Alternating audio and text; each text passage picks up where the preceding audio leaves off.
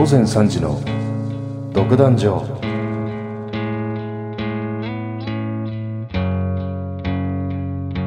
このプログラムはターゲットの制作でお送りします。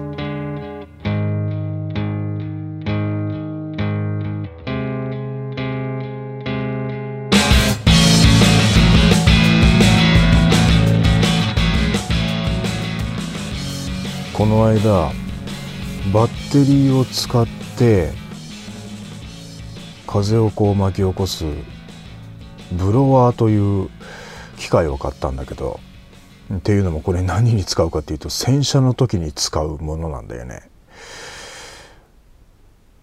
まあ吹きや洗車をこうして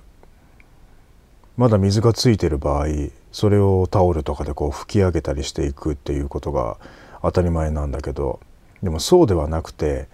その洗車の際にこう水で洗い流しすすぎ洗いをした後に残った水滴の取り方をそのエアブローって、まあ、ブロワーってやつでこうボーンと飛ばしてしまった方が、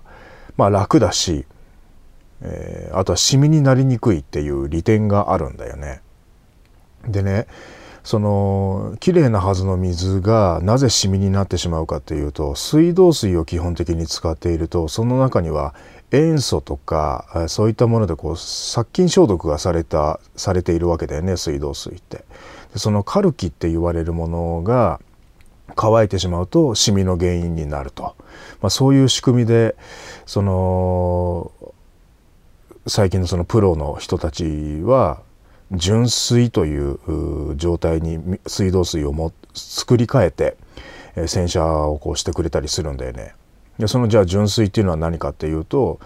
その水道水をある機械、まあ、その純水に変える機械の中に通して、まあ、フィルタ簡単に言うとフィルターみたいなものの中に通してそこのフィルターでそのカルキとかをこうろ過してでそのろ過された水を純水というんだけどそれでボディを洗っていくと。でそうするとシミにも基本的にはならないし、えー、ボディにとってもいいのではないかっていうことでやってくれたりするんだよね。じゃあまあそれってまあ今純水器っていうものがお店で売ってたりするんだけどじゃあそれいくらぐらいするのかっていうとまあまあいい値段はするしあとはねそのろ過するものがあるんだけどその物質がえっ、ー、とねずっと永遠に使えるわけではないんだよねつまりランニングコストがかかるっていうことなんだよ。で、まあ、もちろんそれはそれですごくいい機会だとは思うんだけれども一般の人間が手洗いでこう洗車をしていく上でそれをこう続けるのってどうなんだろうなっていうこともあってで僕はまあ基本的に自分の車は、えっと、プロにお任せしてこう洗っていただくことがほとんどなんだけどいよいよね自分でやってみようかなって思ったわけだよ。であのもう7年ぐらいのお付き合いになる群馬県はディーズガレージのオーナーである岡田さんにその辺のことを相談したらいい機会があるよっていうことで教えてもらったのがそのブロワーってやつだったんだよね。で実際にそのパワフルな部分であるとかそれを見せてもらった時にこれは本当にいいかもしれないと思ってさ。でまあ、久々にお会いして食事とったりとかしてでそこでそんな話をした翌日ぐらいに もうついに購入をしてしまってさ。まあたまたま、あのー、在庫もあったりして、えー、上手にねその欲しいものが全部揃ったからこの間ね実際買って使ってみたんだけどこれが本当に素晴らしくてこのままいったら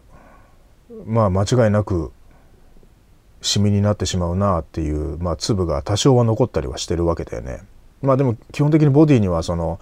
コーティングっていうものがかけられていて撥水といって、まあ、水をこう弾く効果があるものをかけているから多少はやっぱり残るわけだよね。でそれの拭き取り方とかその飛ばし方っていうものがいろいろ分かれてるからそこでそのブロワーを使って全部飛ばしてしまおうということでこの間やってみたんだけど本当にパワーがあってあっという間に水がなくなってったんだよね。でその細かいところまで全部やっていくと電池がなくなっちゃうんじゃないかと、まあ、バッテリーはその充電式のものだからそれが果たして残るんだろうかって思ったらその岡田さんのアドバイスで、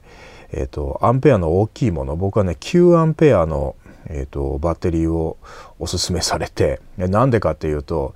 僕は念入りにやりそうだから この9アンペアのバッテリーの方がいいと思いますっていうことで勧められたら見事にそれがドンピシャで。まあ、100%までこう充電してその洗車した後にブロワーで飛ばしたところ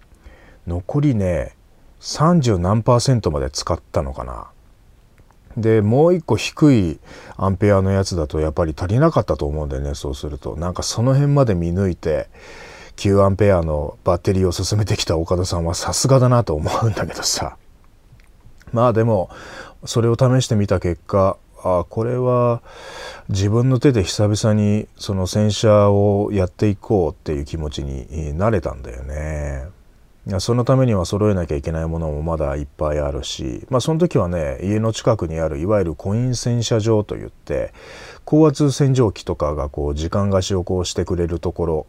まあそれは備え付けのやつだからかなり大きなものなんだけどそこでバーッとこうある程度の汚れを飛ばしてあのコンタクトウォッシュって言ってそのまあ、いわゆるムートンとかこうしなくても汚れが落ちるような状態だからまだボディがね。だからそれでやってみた結果ブロワーで飛ばしてそんだけ綺麗になったからああこれは久々に自分の手で洗うっていう習慣を作っていこうかなと、うん、なんかそんな気持ちになったからね。道具も揃え始めてはいるんだけれど。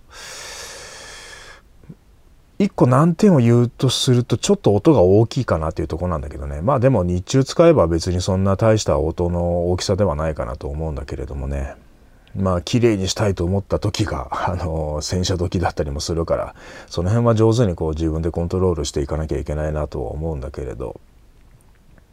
僕はそうやって車をいじったりするのがすごく好きだしそれをこう変えた車自分の手でそういう変更を加えた車に乗って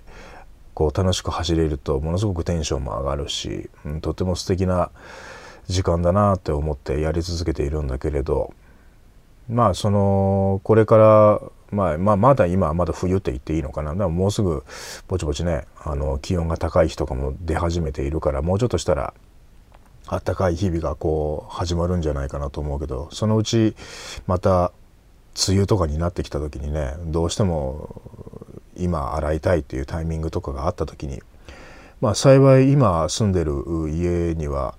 えーと、屋根付きの駐車場だったりするからそこでだったらねあの迷惑かからず洗うこともできそうだから、うん、なんか久々にいつ以来だ手洗い洗車自分でやろうなんていうのはね随分久しぶりなんだけどなんかそれをやろうと思った時にワクワクしている自分もいたりしたからね。なんかちょっとした今まではこうだったっていうことに少しの変化を加えることで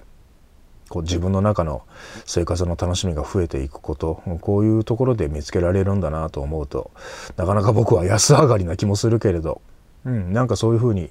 自分の愛車との付き合い方っていうものにひと手間加えたり変化を加えることで僕のカーライフはまだ充実していくかななんてね思って、えー、過ごしているところであります。さて、今月も月1企画ガンガン募集しています。今月も特にお題は決めないで普通歌ということで皆さんからのメッセージお待ちしています。いつものようにメールフォームに飛んでいただいてタイトルに月1企画、そして本文にはあなたのハンドルネームもお書き添えの上、どしどしお送りください。締め切りはその月の第3日曜日いっぱいまでとさせていただきます。えっ、ー、と、もういよいよ明日、明後日かな。これは金曜日更新だからあさって締め切りになりますので、えー、どうぞ送っていただきたいと思います。お待ちしております。それでは今週はここまでです。次回もぜひ聴いてください。鶴岡聡でした。元気で過ごしていきましょう。このプログラムはターゲットの制作でお送りしました。